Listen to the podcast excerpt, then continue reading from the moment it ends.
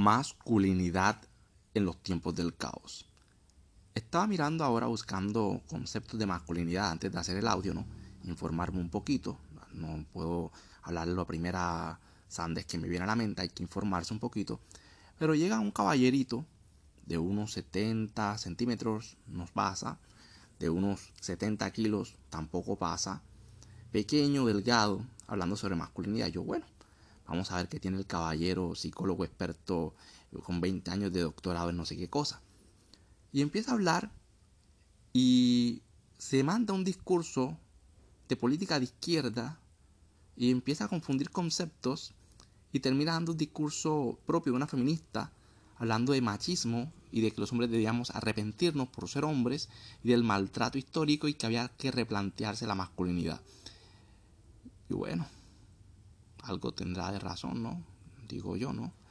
Miro los comentarios y afortunadamente todavía hay hombres y le decían, este tipo, este tipo es un, nos quiere adoctrinar, este tipo no sabe ni dónde está parado, este tipo no es un hombre, este tipo es un adoctrinado que quiere adoctrinar, este tipo es utilizado, es financiado para promover una propaganda de tipo político de desmasculinización. Afortunadamente la gente pues se dio cuenta. Este tipo de propaganda sistémica se está repitiendo en las universidades, las escuelas, los trabajos, en las políticas. Se está tratando, obviamente, de destruir la masculinidad. Tú puedes verlo, yo puedo verlo, es evidente. Se confunde la palabra masculinidad con machismo. Entonces te voy a dar una definición de masculinidad precisa y correcta, pero que no va a tener ninguna relevancia, ninguna importancia ante el mar del adoctrinamiento tan grande y abismal que se nos viene la masculinidad se ha acabado y los machos se han acabado y ahora vienen las nuevas masculinidades que van a traer un caos mundial, la miseria, la decadencia de la masculinidad. ¿Y quieres saber de qué estoy hablando? Pues mira TikTok. Mira cualquier videito de TikTok ahora. Y eso es maravilloso. Eso se aplaude. Chiquillos haciendo el ridículo, haciendo el oso, haciendo la tontería, llamando la atención como si fuesen unas princesitas, sin musculatura, sin inteligencia, sin raciocinio, sin pantalones, sin sentido común, sin dos dedos de frente, no tres, porque tres es codicia, dos dedos de frente, nada. Una juventud realmente vuelta MRDA. Concepto número uno. La masculinidad es ser un hombre que se pone los pantalones para enfrentar los problemas de la vida y ayudar y brindar protección a su gente, su familia, sus hijos, su esposa, su madre. El masculino es el que se pone los pantalones y trabaja. El masculino es el que tiene independencia económica, emocional, intelectual, es aquel que va por su camino. Ser poco masculino vendría a ser una persona que es umbrosa, que es incapaz de responder ante las adversidades de la vida, de enfrentar su vida, de ser independiente, tanto económica como emocionalmente. Como vemos ahora chicos llorando de rodillas porque una frutica le dé su aprobación. ¿Cuándo se haya visto eso? En nuestra época, en la época de los masculinos, les digo algo a estas nuevas generaciones de 15, 20 años, las frutas lloraban por los hombres. Y los hombres eran, entre comillas, mujeriegos. Los hombres podían acceder a muchas frutas porque eran irresistibles. ¿Por qué? Porque a la fruta les gustan los varones, les gustan los hombres. Esto no tiene nada que ver con la orientación sexual de cada quien, eso no tiene nada que ver con esto. Estamos hablando desde el punto acá de paréntesis, hombre-mujer, relación de pareja convencional. Si a otra persona pues le gustan otras personas, pues no me interesa. La masculinidad es algo natural. Los chicos, los niños nacen con ello. Juegan juegos difíciles, juegos complejos, les gusta jugar fútbol, les gusta rasparse las rodillas, retarse, competir. Hace, eso hacen los hombres, pero ahora nos están diciendo que no, que, que competir es malo. ¿Por qué? Porque el, que pierde pues se siente triste y no hay que, no hay que discriminar a los que se sienten tristes. ¿Ah? ¿Ah?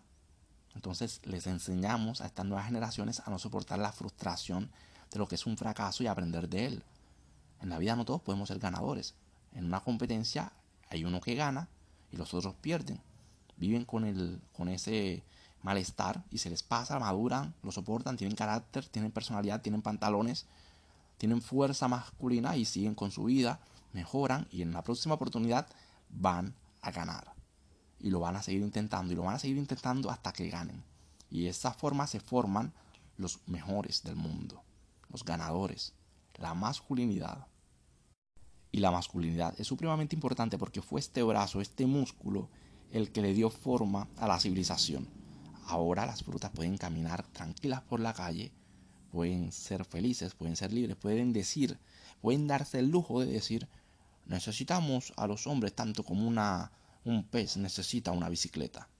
Se pueden dar el lujo de decir eso porque ya hemos edificado un mundo maravilloso. Lavadoras para que laven la ropa.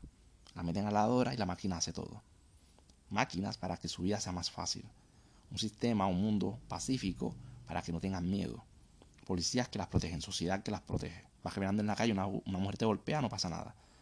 Intenta tú golpear a una mujer y el mundo te cae encima.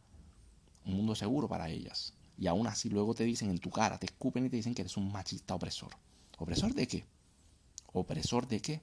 Si nos las pasamos trabajando en nuestro tiempo libre jugando y si alguno tiene energía, hasta puede follar, porque ya ahora los hombres ni siquiera follan. Y lo que es natural va a ser cambiado por lo antinatural. Es decir, cuando el niño esté jugando le van a decir, eso es malo, eso es machismo. Y si es algo muy significante, eso es micromachismo. Y si dice una observación negativa sobre ciertos comportamientos femeninos, eso es misoginia. Y si el chico le dice a una chica que le gusta, eso es acoso. Y si el chico toca, eso es abuso y vas preso. Y si el chico no hay por dónde, les han arrancado las pelotas a los hombres. Y creas así hombres sin huevas y una sociedad sin masculinidad.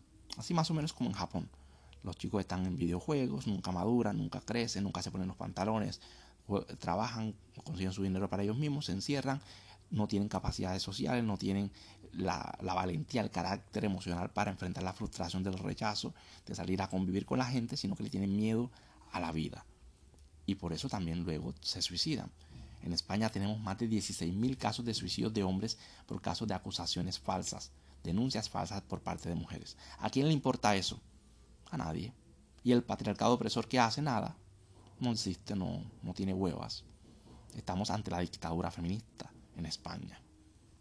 ¿Por qué? Porque los hombres en España se dejaron coger las huevas. Soluciones, no hay soluciones, la élite siempre gana. ¿Qué hay que hacer? No tener hijos y esperar la muerte. No tener hijos y estate tranquilo que de esta nadie sale vivo, te vas a morir. Quizás mañana, quizás en 10, 5, 20 años, te vas a morir. No hay soluciones. Sé un hombre libre, campeón. Dejarás en paz y desarrolla tu máximo potencial. Nos vemos en la cima. Escriba mal interno, masculinidad por siempre. Chao.